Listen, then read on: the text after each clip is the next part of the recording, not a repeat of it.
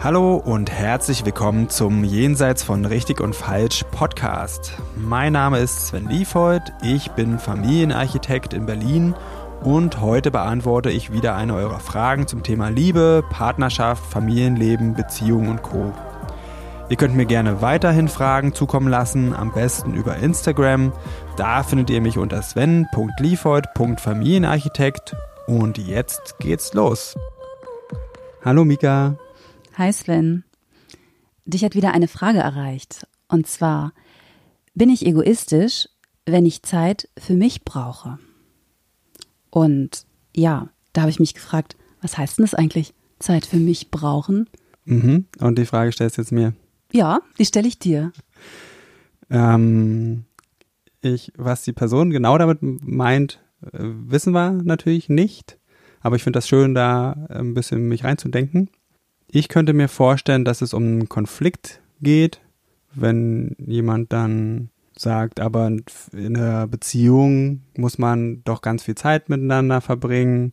Vielleicht höre ich das auch, du bist egoistisch, wenn ich mich zurückziehe. Unter dem Aspekt würde ich jetzt die Frage sehen. Ja, also ich habe mich erstmal gefragt, was das für mich bedeutet. Bedeutet das, dass ich allein Zeit verbringe?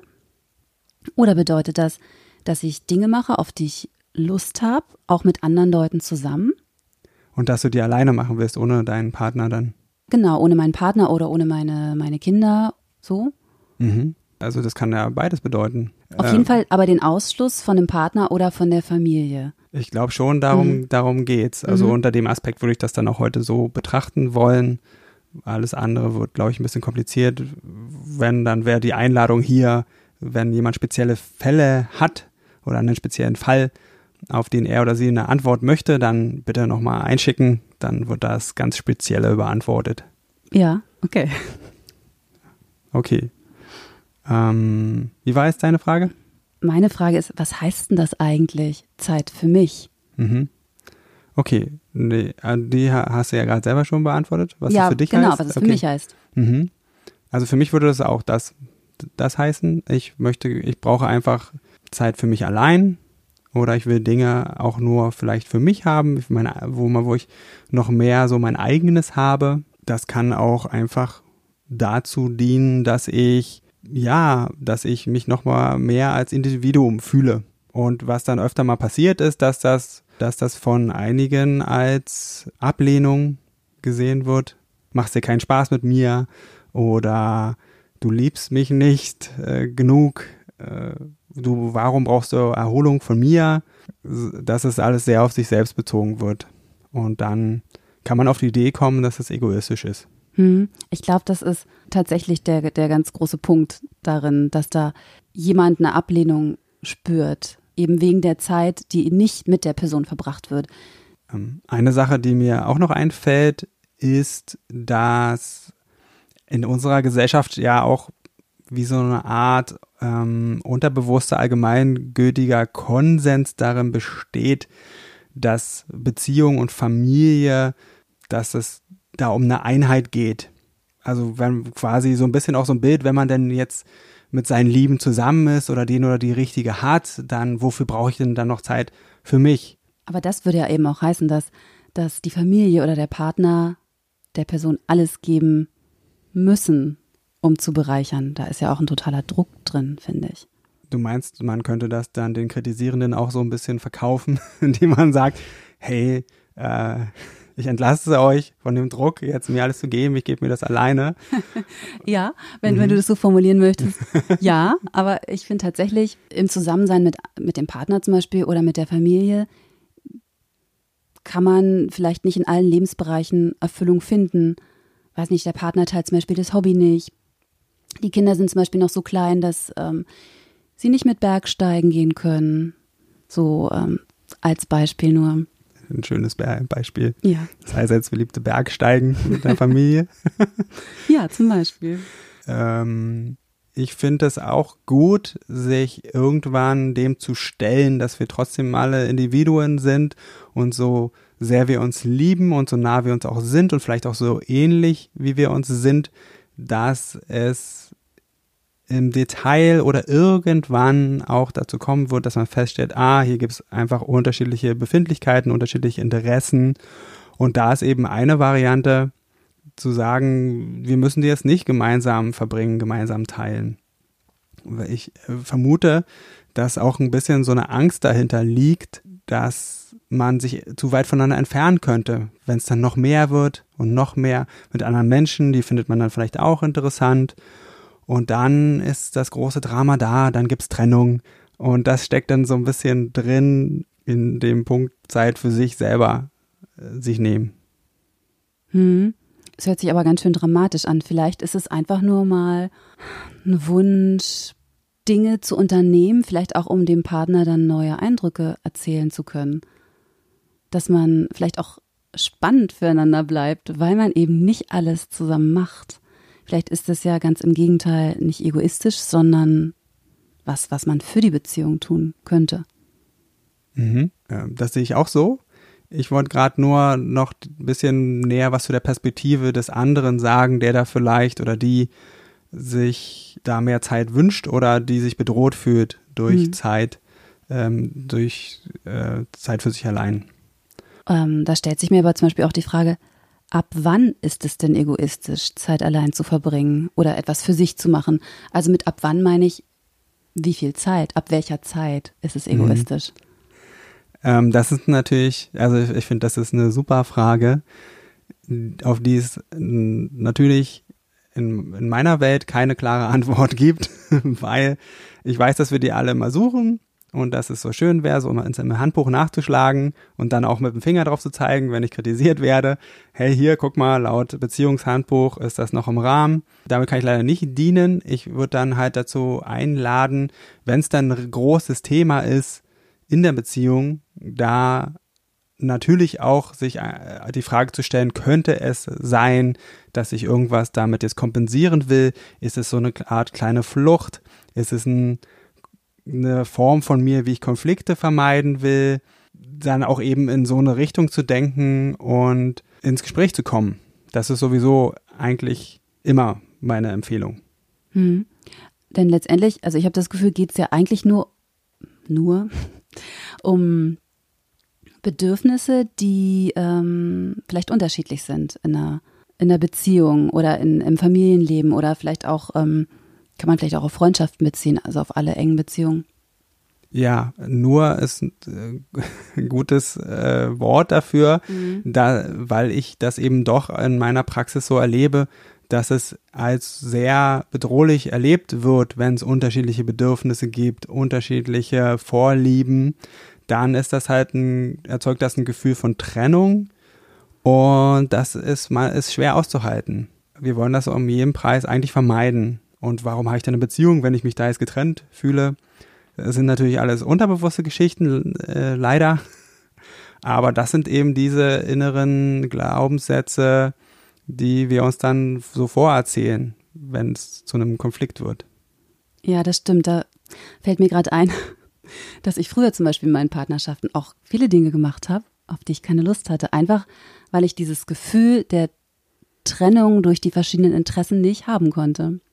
Mhm. Ich saß manchmal tagelang mit am Strand, obwohl ich es hasse, tagelang am Strand zu sitzen. Das langweilt mich zu Tode und ich habe es trotzdem gemacht.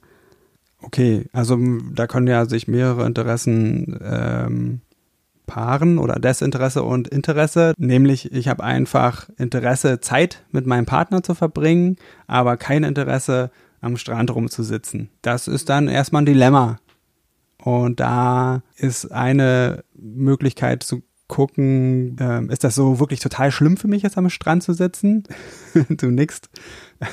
dann würde ich sagen, das ist definitiv ein Thema, über das man reden kann. Und dann tu es nicht, wenn das wirklich total schlimm ist für dich. Eine andere Variante wäre, wenn man sagt, okay, wir verstehen uns echt gut und ich verbringe jetzt gerne Zeit mit dir, aber die Interessen sind so unterschiedlich, dann zu versuchen, sich zu erwärmen für ein Interesse.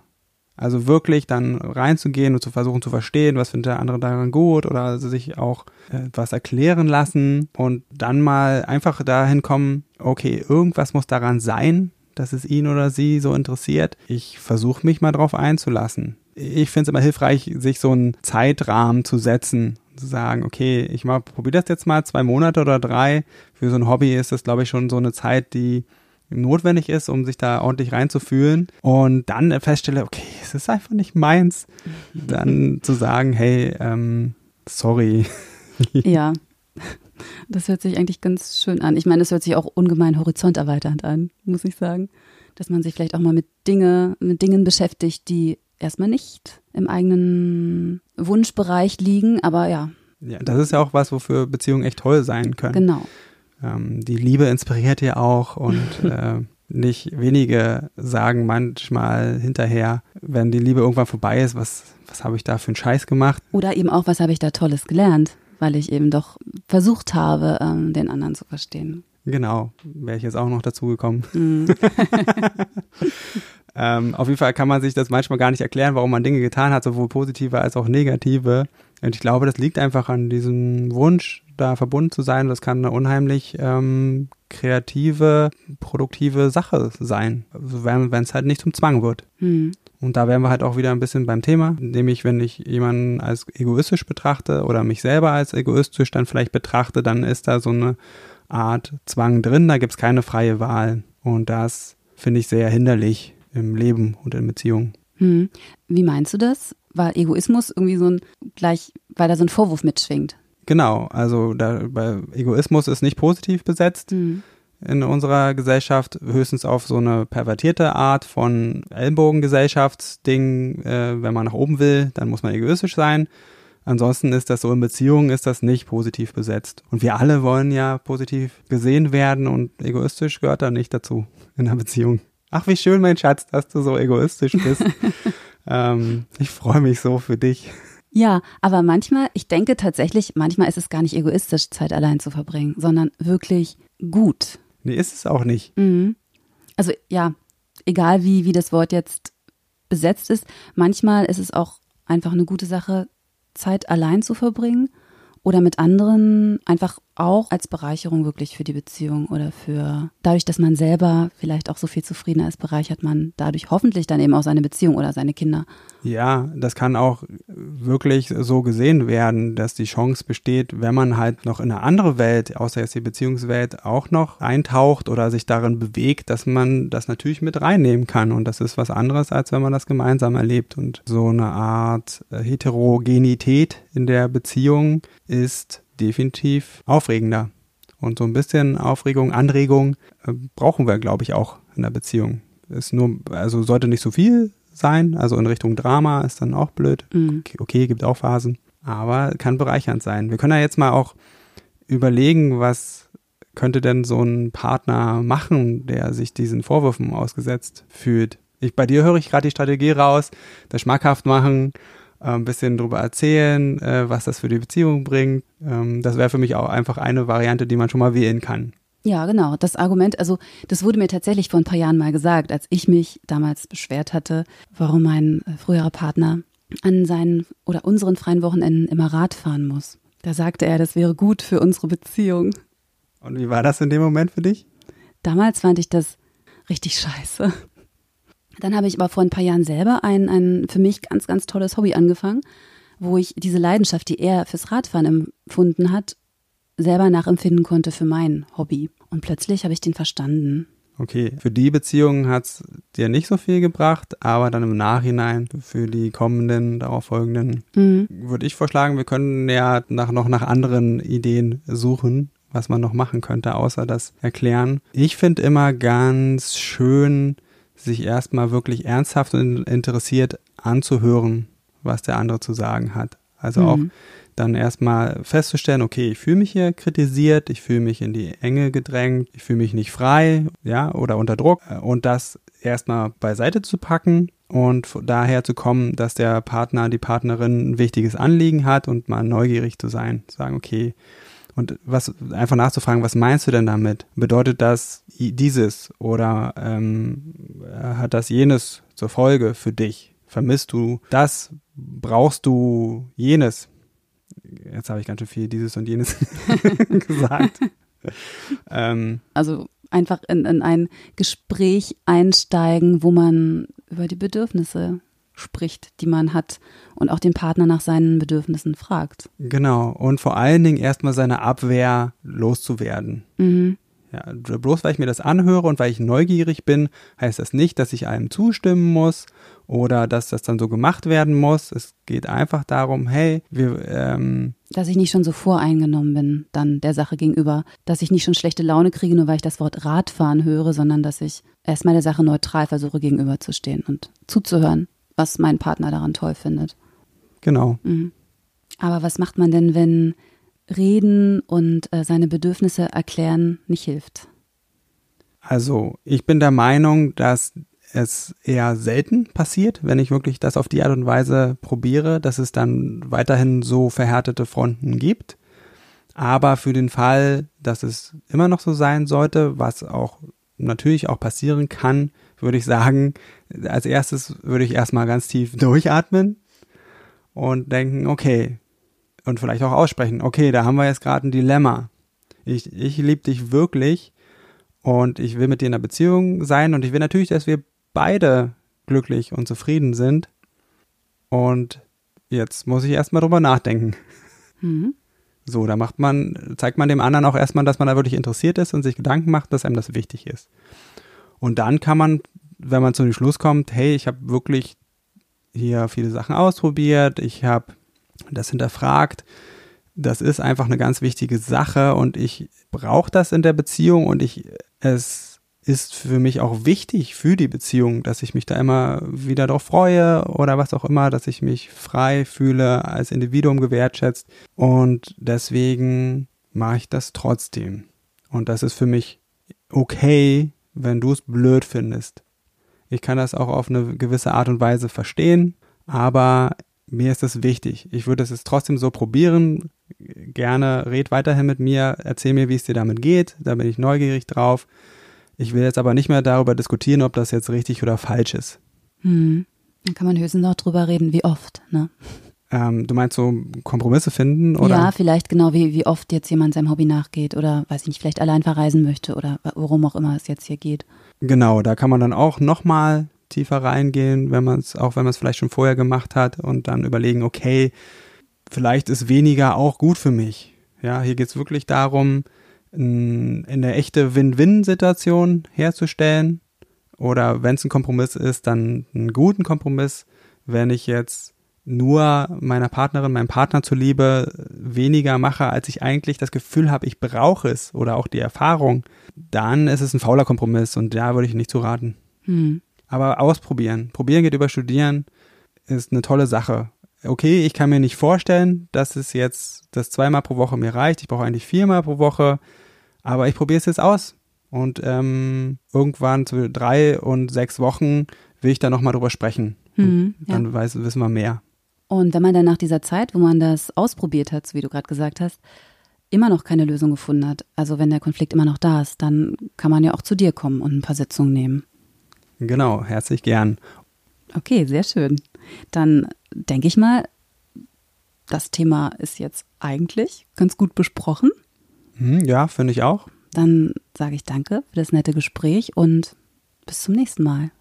Ich danke dir auch. Mach's gut. So, das war's für heute mit Jenseits von Richtig und Falsch. Vielen Dank fürs Zuhören. Wenn dir die Folge gefallen hat, dann abonniere doch den Podcast, schreib mir einen Kommentar und empfehle mich weiter. Und wenn du jetzt auch sagst, Podcast hören ist ja ganz gut, aber ich will noch mehr in meinen Beziehungen bewegen, oder du hast es ausprobiert und das hilft nur kurz, weil du immer wieder in alte Muster zurückfällst, dann fühle dich herzlich eingeladen zu einem kostenfreien Kennenlerngespräch. Da schauen wir uns gemeinsam ganz in Ruhe deine Situation an und ich prüfe, ob ich dir weiterhelfen kann und verrate dir dann natürlich auch wie. Am besten du klickst gleich auf den Link dazu unten in der Beschreibung und dann sehen wir uns. Ich freue mich auf dich.